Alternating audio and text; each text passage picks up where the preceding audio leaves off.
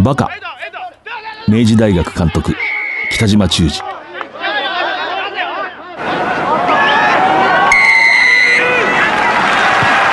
藤島大の楕円球に見る夢。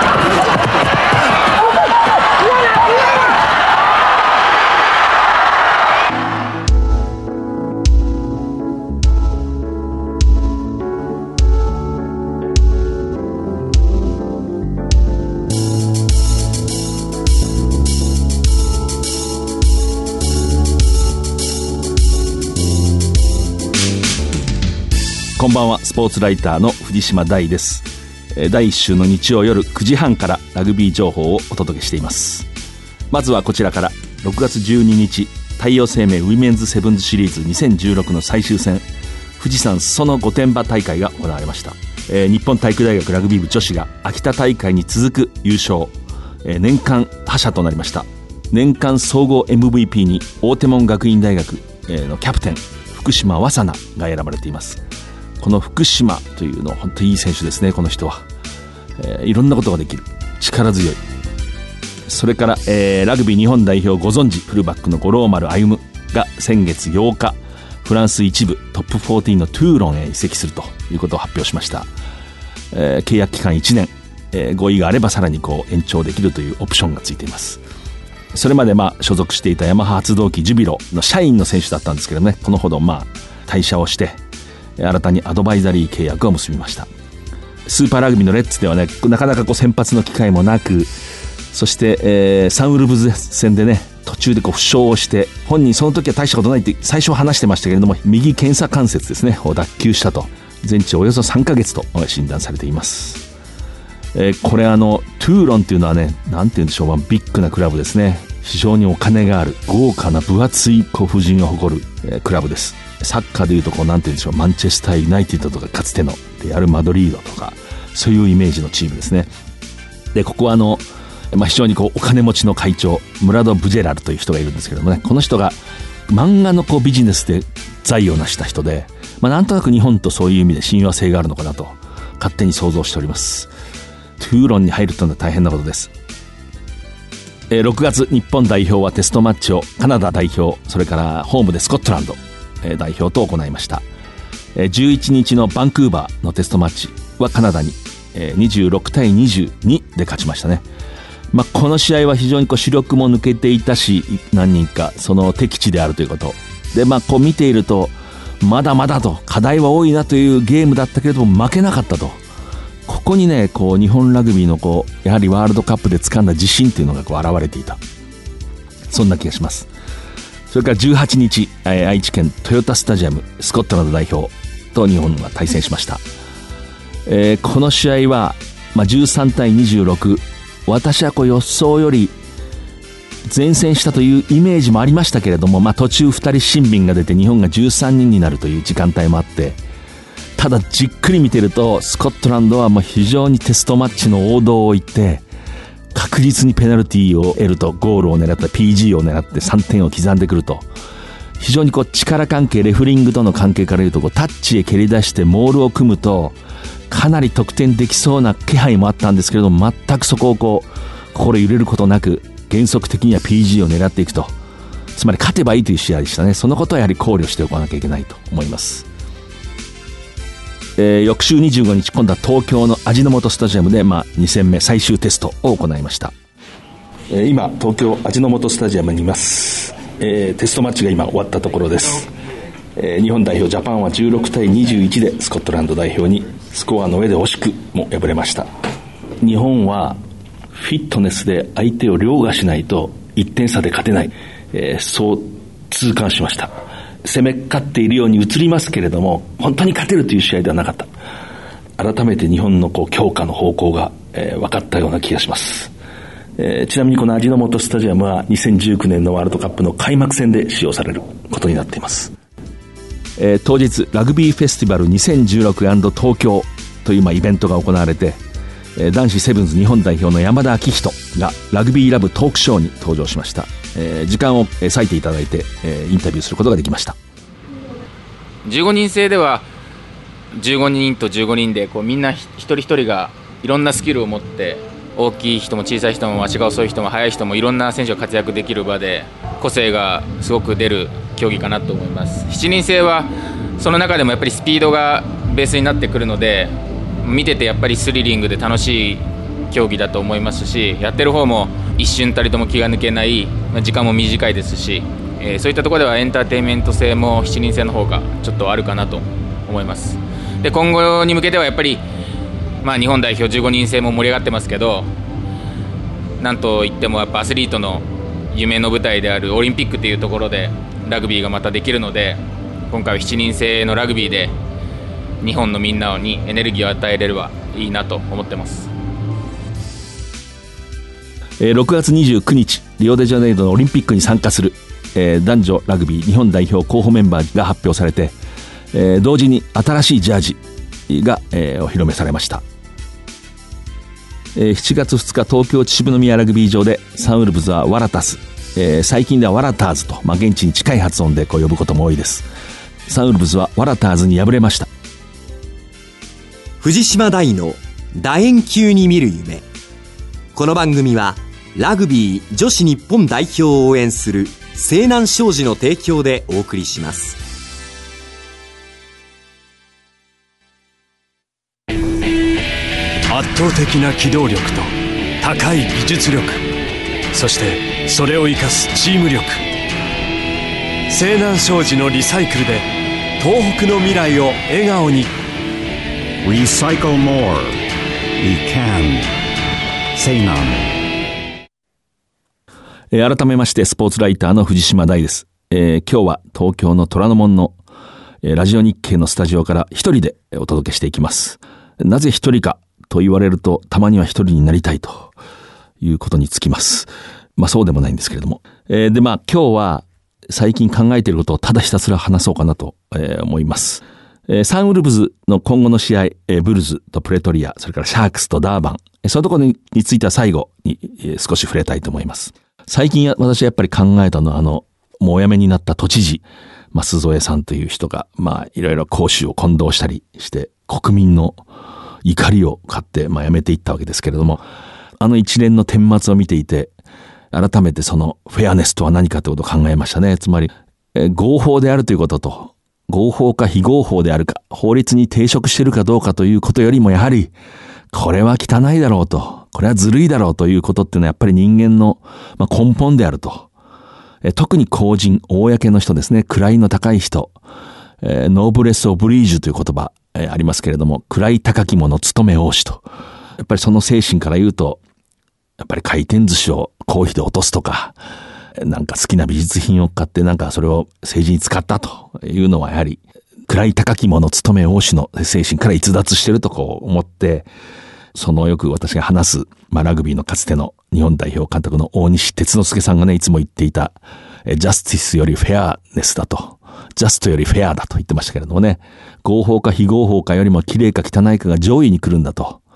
そしてその後あの人はいつも、えー、私は戦争に合法的に生かされたんだと。赤紙一枚で、そして人殺しを、えー、してきたんだと。よく話してましたね。つまり、ルールなんてものは人間が作るもんなんだと。その上位に綺麗か汚いかがあるんだと。で、それを掴むために、まあ、ラグビーの真剣勝負をしていくんだと、え、いうことをよく話してたのを、こう、なんとなく思い出しましたね。で、あの、舛添さんという人はスポーツしてないかなと思ったら少し陸上かなんかをしてたと、高校時代。それも残念なニュースでしたね、なんか。で、まあそれはともかくとして、えそういうことでやっぱりコーチングということをよく考えます。例えば、日本代表の前のヘッドコーチ、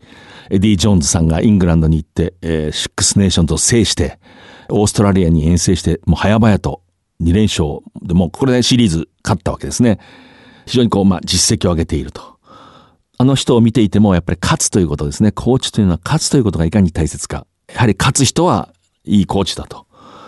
え思いますね。で、まあその勝つ人はどういう人かというとこれは難しいんです。やっぱりスポーツっていうのは、勝った人は偉いんだけれども、戦力にものすごく恵まれていれば、まあ勝つということもありますね。だから反対に勝った人は偉いと、私が自分でよ,、まあ、よく使う言葉というか、まあ、考えて、原稿の中で使う言葉で、敗者には何もやるなという言葉まあこれ勝者には何もやるなっていうもともとこう古い言葉があって、え、それに対してまあちょっと反対を書きたくなったということなんですけどもね、やっぱりこうスポーツっていうのは勝者のものだと。それはそれで本当に割り切りがあっていいと思いますね。だからスポーツは自由だと思います。しかし僕らのようなこのジャーナリズムの仕事をしている人間の務めっていうのはやはり負けたけれどもこれはかなりいいコーチだなっていうのはやっぱり見抜くというんですかね。そして機会があれば紹介すると。そのことも大事だと思います。それは先ほど言ったように、スポーツというのは肉体的、身体的な活動でもあるので、なんといっても圧倒的な身長が2メートルで、本当に100メートルを11秒台で走るような人たちがたくさんいると、まあ勝ちますね。その意味ではまあエディ・ジョーンズさんが今手掛けてるイングランドってのはそれに近い、本当に世界で最もこう人材の厚い、金銭的にも経済的にも恵まれた国の代表チームですね。ですからまあ、それをまあ、しっかり勝たせたと。しかし日本代表は違いましたね。少なくとも非常にこの環境は整えられていたけれども長く練習をできる。エディ・ジョーンズさんの思った通りにこうキャンプが張れると。そういう意味では恵まれていたけれども、やはり骨格には恵まれないし、いろいろな意味で挑戦者という立場でしたね。まあその両方があったということだと思いますけれども、その意味では僕はいつも言いますけれども、大学ラグビー、あるいはトップリーグ、高校、途中でまあ消えて敗退してるけどもよくここまで来てるなっていうようなチームはたまにありますよね。やっぱそれは僕らの仕事として、務めとしてよく見なきゃいけないと思います。で、まあ、コーチング論、私よくあの、酒場でいろんな人と話す。え、そのために生きてるようなもんなんですけれども、たまにね、こういうこと聞かれますね。あの、ラグビースクールって、まあ、子供たちのラグビー。今これが日本の本当にこう、ラグビー界を支えている。それは間違いないんですけれども、まあ、それこれ一例なんですけども、この間私はちょっとたまたまその縁があって、東京の麻布中学、海星中学っていうなんかこう、受験勉強の世界では、えー、オールブラックス級のところ、でこう合同でこう中学のラグビー部があるというのが、まあちょっと練習を見に行ったんですけれども、そういう、まあ全くスポーツ強化とはいわば関係のないような学校の中学生のラグビー部員、合同チームでしたけれども、の中に十数名、まあ高校の一部部員も合わせてですけれども、ラグビースクール出身者がいると、コーチの方がおっしゃってて、私はそれを事実を知った時に本当にこう日本のラグビースクール、全国、東京だけではなく、関東近辺だけではなく、首都圏に限らず、本当にその人たちの力、あそこで無名の無私の精神で休日をこう費やして、自分の余暇を潰して子供たちのを必死にこう伸ばしている、えコーチたち、名もないコーチたちの力、運営する人たちの力っていうのはね、本当にそれがまあエディ・ジョーンズさんの快挙にもつながったんだと改めて思いましたね。なんかそう、麻布とか改正というようなそういう、どちらかというと、そういう学校にもたくさんいたと。で、まあ、それは今余談ですけれども、よくそのラグビースクールを指導している人に聞かれる質問があるんですね。これは非常にコーチングの普遍的な命題で、私も最初答えられなかったんですけども、よく、例えば小学3年生の子供たちにラグビーを教えてると。そうすると、そういう子供のラグビーでも、あの、オーバーってありますね。こう、タックルされてラックになったらそれを乗り越えて、まあ、ボールをこう取っていく。まあ、いわゆるブレイクダウンのオーバーですね。相手を跳ねのけていく動き。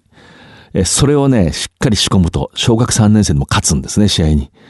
ところがまあ僕なんかもなんとなく見ていると、こんな小さい子供にオーバーなんかの練習させなくていいのになってこう思いますね。まあ僕は高校のコーチをよくしていたんで、高校から始める選手を教えていた。そういうプレーというのは、まあ、高校からで十分まあできると。オーバーをしっかりする。勤勉に走って、体を張ってオーバーしていくというのは、まあ、高校とか大学から始めても、その、身につけられる。しかしまあ、ボールを手に持って自由に走ったり、判断したり、鬼ごっこのように相手をかわしたり、ステップを踏んだり、自分の工夫で何かやってみて失敗したり成功したりそういうことは小さいうちに身につけておいた方がいいという、なんとか観念的にそう思いますね。私は子供を教えたことないので、本格的には。わからないんですけども、中学生以上しか教えたことないので、で、あるコーチに、まあ、質問をされたと。本当にこう、オーバーを教えていいのか悩むんだと。しかし、教えると試合に勝つんですよって言われたんですね。で、私しばらくこう、本当に数ヶ月それ結論が出なくて数年前。ある時やはりその、大学のコーチングをしてる私の知り合いとこう、酒を飲んでそういう話して結論が出たんですね。良いコーチがオーバーをしっかり教える。え良いコーチが非常に規律の取れた、まあ非常にある意味型にはめたようなラグビーを子供たちにさせていく。えー、それで試合に勝つ。そうすると結局その子供たちは、その勝利によって感激を得て、え、長い目で見て必ず成長するだろうと。なんとか思いましたね。そして一方で、あんまり良くないコーチが、え、子供にそういう、あまり規律ばかりそういうなんて決め事のプレー、型にはめたプレーをさせちゃいけないんだと。子供は自由にもっと伸び伸びさせるんだ。だからうちは自由にさせてるんですよって言っても、もしその人がですよ、そそういう例を見たわけではないですけれども、あんまり良いコーチでなかったらきっと伸びないだろうなと、子供たちは。あ、結局、良いコーチが何かをすれば必ずうまくいくんだと。私は体罰には反対ですけれども、よく言いますよね。あの先生に殴られたおかげで俺は今の俺があると。多分そういう先生は良いコーチだったんでしょうね。ただ私はまあ個人的に良いコーチは殴らなくてもきっと良い指導ができるはずなんで、体罰はしない方がいいって、まあ一応立場なんですけれども、現実に、まあそうやって成長してきた人もいました。で、それを解く鍵は良いコーチかどうかっていうことだなと思いましたね。で、良いコーチとは何かっていうことを話して今日終わりにしたいんですけれども、この話はすると5時間ぐらいかかるんで、全部すると。えー、私が思うのはやっぱり、最初はやっぱ愛情でしょうね。そこにいる人を愛すると。そこにいる子供がもう気になってしょうがないと。もうコーチングした8秒後にはみんなの名前を覚えてる。まあ大げさに言えばですね。80秒後かもしれませんけれども。そういうこう愛がある。とにかく好きだと。例えば、強い大学をコーチしなさい。その中でも一軍を教えなさいって言ったらなんとか面白そうだと。まあもっと言えば日本代表のコーチになったらやりたいと思う人でも、家のすぐそばの、えー、名もない本当に無名の子供たちが5、6人でこうやってる高校に、パッと行って直ちにそこにのめり込む、そこにいる6人、6人しか仮に部員がいないとしたら、その6人を愛してしまうと。それはまあ、ある種天性であって、で、その力を持ってる人がいいコーチなんですね。上手い人を教えたいけど、下手くそな人あんまり教えたくないなんて人はあんまりこう本来向いてないと思います。もちろんそのテクニカルなコーチっていうのはいるんですね。スクラムの組み方だけ教えるとか、ラインアウトでこうやって飛ぶとえー、うまくいくとか、こうやって投げたらよく投げられると。まあそういう人はこう、スポットの臨時コーチのような技術だけを知る人はまあ、それはそれで世界があるんですが、やっぱチームを見るときは、愛がないと必ず、えー、うまくいきません。で、もう一つは熱ですね。愛の次は熱だと思うんですけれども、これはまあ要するにね、これ私昔、能代工業のバスケットボール部を本当に無敵の、に育て上げた加藤博さんっていうもうリタイアされてる方ですけどね、その人のインタビューをしたときに、こう言ってましたね。ある教え子の話をしたんですけれども、あいつも夜明けが待ち遠しいやつなんだって言ったんですね。え、何ですかそれつまりもう早く朝が来ないかなと思うんだと。次の日の練習をもう教え子たちとしたいので、夜明けが待ち遠しいんだと。こういう性格の人がやっぱりコーチに向いてるんですね。昔ね、朝日新聞とか東京新聞とか私がよく読む新聞の社会面に何年も前に載っていたストーリーで、なんかこう、少年サッカーのコーチに夢中になったお父さんの話なんですけどもね。で、その人はなんかこう、確かこう、いわゆる中央官庁の官僚、まあ、いわゆるキャリア官僚かなんかの非常にこう、忙しい人で、で、その人がこう、自分の子供がサッカーの少年団に入ったんで、まあ、しぶしぶ最初はこの、コーチに加わるわけですね。そしてだんだんこう、のめり込んできて、で、こう、例えば日曜が来て、朝が来て、雨が降ってると、しまったって思うようになると。ああ、この人もこう、もうあっちの世界に行ったなと、この世界に入ってきたなというような感じがするわけですけれども、つまり雨が降るとしまったと、非常にこう多忙な人が、たまの日曜日朝雨が降ってると、あ、練習のスケジュールがこれで遅れてしまうと、しまったと思うと。まあそういうことですね。で、でラグビー界では、まあ、あざま義勝さんという尊敬する沖縄の名指導者。この方ももうリタイアされましたけれども、えー、かつて小座高校ですね、主に。読谷高校、石川高校などをこう教えて、沖縄のラグビーのまあ本当にこうパイオニアのような人ですけれども、この人はまあ情熱の塊のような人で、しかもこうちょっと芸術的なところがあって、本人は琉球大学の陸上部だった方なんですけどもね、縁があってラグビーの指導者になって、で、私はこの人の話で一番好きなのが、練習に夢中になって教え事。自分のその婚約の儀みたいのがあるんですね。やっぱりこう、まあ結納みたいな。で、その日をすっかり忘れてしまって練習してるんですね。そうすると親戚の人が礼服を着て、こうグラウンドまで迎えに来るわけです。したらその時にその狭間監督が子供たちに、まあ部員に、なんであの人あんないい格好してるんだろうなって言ったって言うんですね。自分の婚約の儀のために迎えに来た人のことをそう言ったと。ああ、この人は本物だと。まあそういうこう情熱ですね。もう、その自分の手掛けたチーム、関わったチームのためにもう全身全霊を捧げていくと。こういう人がやっぱりコーチに向いてるんですね。つまり愛があって熱があると。で、もう一つやっぱり知、知でしょうね。知性とか、まあ、あるいは知識ですね。やはりラグビーを知ってるということは大事だと思います。ただこれも先ほど言ったように、こう、スクラムの組み方、パスの仕方、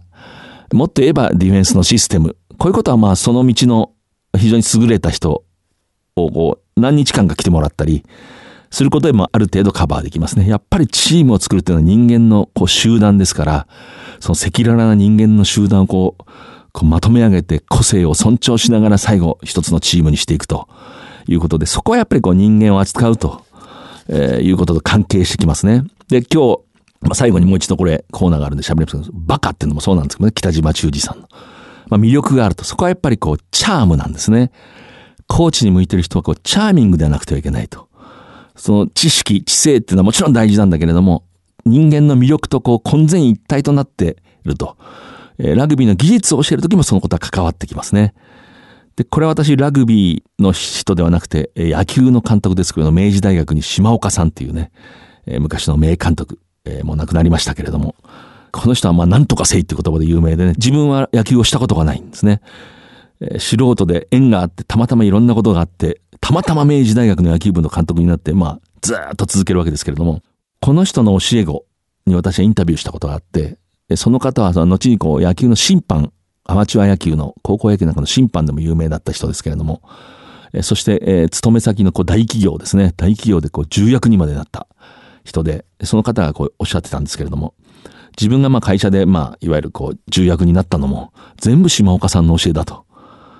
その通りやっただけですよと。それは何なんですかって言ったらこういうエピソードを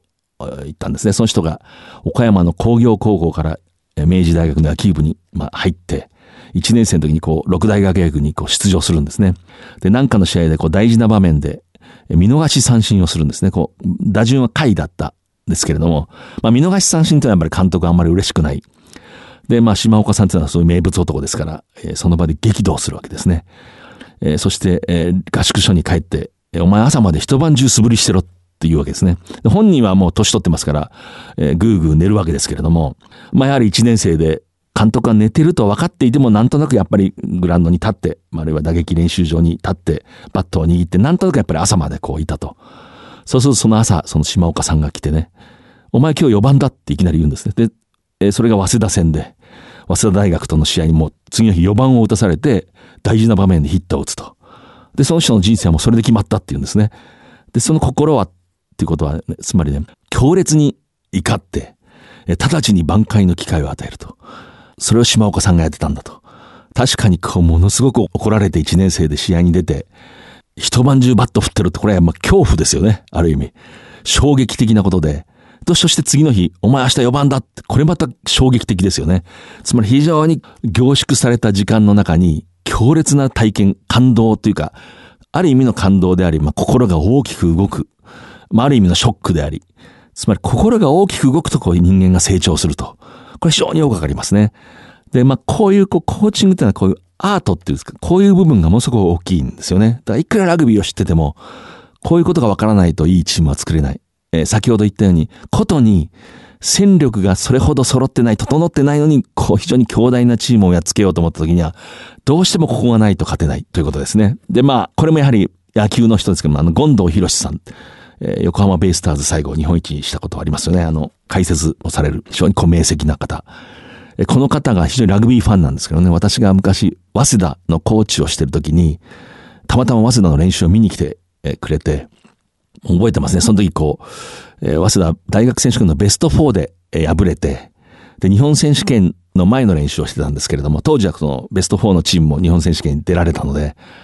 えー、したら権藤さんが、要するに大学選手権の準決勝でね、自分のひいきの早稲田が負けて、ちょっと説教してやろうという気持ちで来たとおっしゃってたんですね。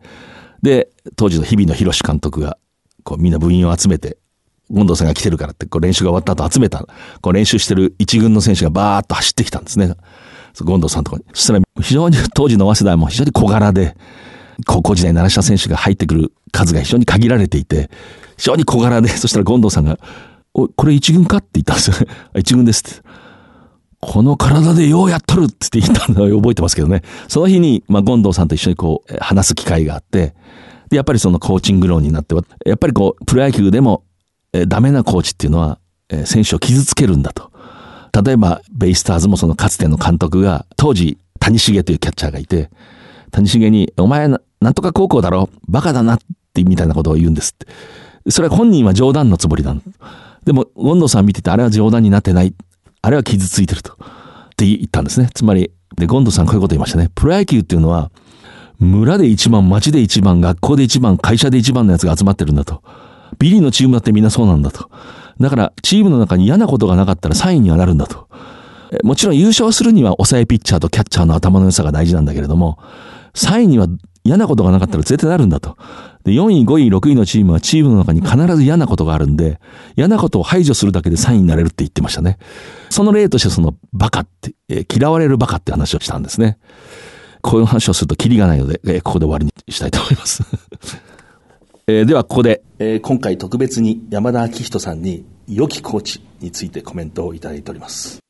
良きコーチでも僕が思うにはやっぱり選手がいろいろなことを言ってもぶれないコーチはやっぱりいいなと思いますし、まあ、みんなそれぞれいろんな色がある中でぶれないで選手を引っ張っていってくれる人は良きコーチかなと思います今あのパナソニックに所属しているロビー・ディーンさんもすごくいい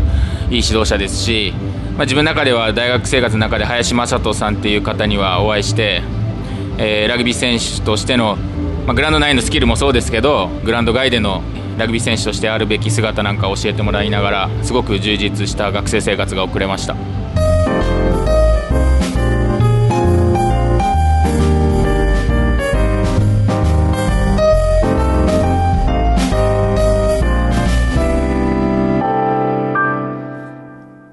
えー、それでは、えー、ここからサンウルブズの、えー、今後の試合。ちょ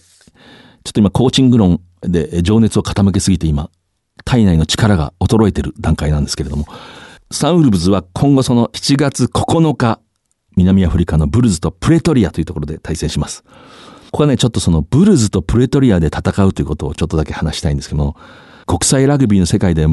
も難しいことの一つなんですね。ブルズっていうのはホームはものすごく強いですけれども、えー、なぜかというとそのプレトリアという土地が、まあ、非常にこう高地にあって、内陸部ですね。